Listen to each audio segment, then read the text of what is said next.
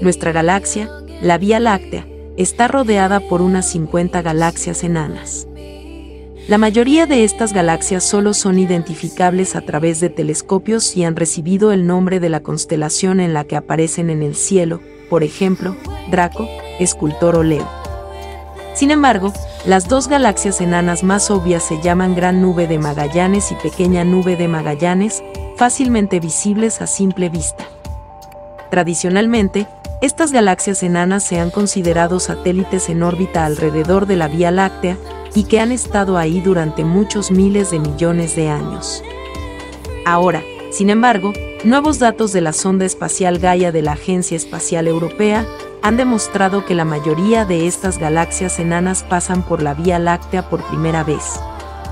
Esto obliga a los astrónomos a reconsiderar la historia de la Vía Láctea y cómo se formó junto con la naturaleza y composición de las propias galaxias enanas.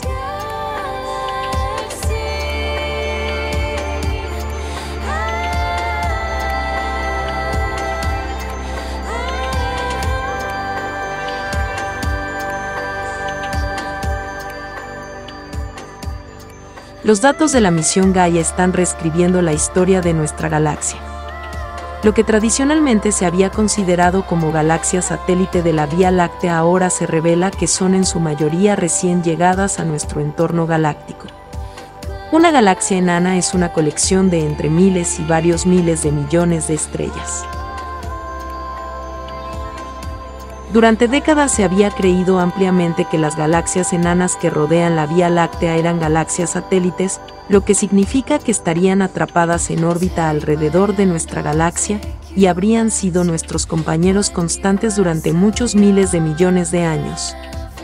Ahora, los movimientos de estas galaxias enanas se han calculado con una precisión sin precedentes gracias a la información del tercer lanzamiento de datos de la Gaia los resultados son sorprendentes.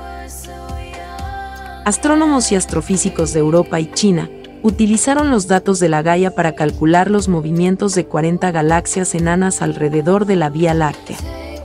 Esto fue posible al calcular un conjunto de cantidades conocidas como movimientos tridimensionales, luego usándose para calcular la energía orbital de la galaxia y el momento angular descubrieron que estas galaxias se mueven mucho más rápido que las estrellas gigantes y los cúmulos de estrellas que se sabe que orbitan la Vía Láctea.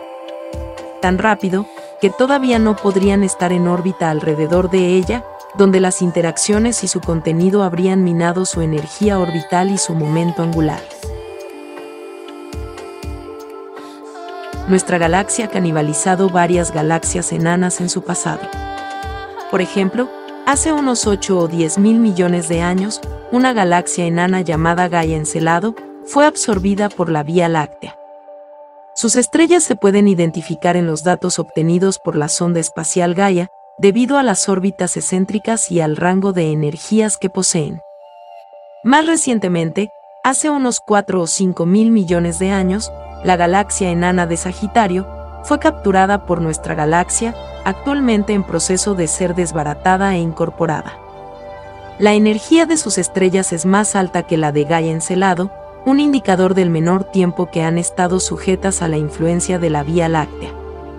En el caso de las galaxias enanas de este nuevo estudio, que representa la mayoría de las galaxias enanas alrededor de la Vía Láctea, muestran que su energía es aún mayor. Esto sugiere fuertemente que llegaron a nuestra vecindad recientemente. Este descubrimiento en general refleja un estudio realizado sobre la Gran Nube de Magallanes, una galaxia enana un poco más grande, tan cerca de nuestra galaxia que es visible como una mancha de luz en el cielo nocturno del hemisferio sur.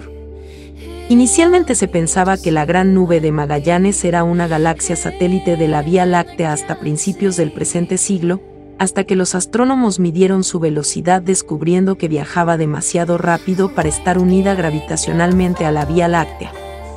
En lugar de ser un acompañante, la gran nube de Magallanes está de visita por primera vez. Ahora sabemos que lo mismo ocurre con la mayoría de las galaxias enanas. Entonces, estos recién llegados se instalarán en órbita o simplemente pasarán de largo. Algunos de ellos serán capturados por la Vía Láctea y se convertirán en galaxias satélites. El descubrimiento de la energía de las galaxias enanas es significativo porque nos obliga a reevaluar su naturaleza. Mientras una galaxia enana esté en órbita alrededor de otra, la atracción gravitacional de la mayor intentará destrozarla. En física, esto se conoce como fuerza de marea. La Vía Láctea es una gran galaxia, por lo que su fuerza de marea es simplemente gigantesca y potente, siendo fácil para ella destruir cualquier galaxia enana después de tal vez una o dos pasadas. En otras palabras, convertirse en un compañero de la Vía Láctea es como una sentencia de muerte para las galaxias menores. Lo único que podría resistir el control destructivo de nuestra galaxia es si la galaxia enana tuviera una cantidad significativa de materia oscura. La materia oscura es la sustancia misteriosa que los astrónomos creen que existe en el universo para proporcionar la gravedad adicional para mantener unidas a las galaxias individuales. Y así, en la visión tradicional de que las enanas de la Vía Láctea eran galaxias satélites que habían estado en órbita durante muchos miles de millones de años, se suponía que debían estar dominadas por materia oscura para equilibrar la fuerza de marea de nuestra galaxia y mantenerlas intactas.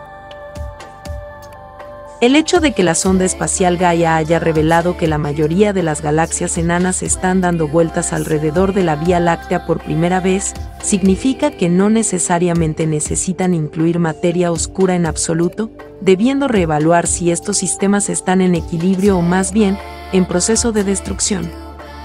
Gracias en gran parte a la Gaia, ahora es obvio que el estudio de la Vía Láctea contiene muchos más datos de las que los astrónomos habían entendido anteriormente.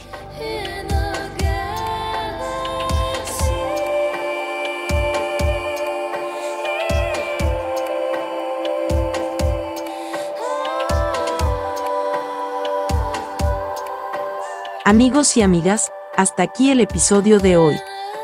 Visítenos en www.astro.org.sv, recordándoles de que nunca debemos dejar de mirar hacia el cielo. Deseo concluir este episodio citando al Dr. Carl Sagan. Vivimos en una sociedad profundamente dependiente de la ciencia y la tecnología, en la que nadie sabe nada de estos temas. Todo esto constituye una fórmula segura para el desastre. Soy Astrid Vega de la Asociación Salvadoreña de Astronomía.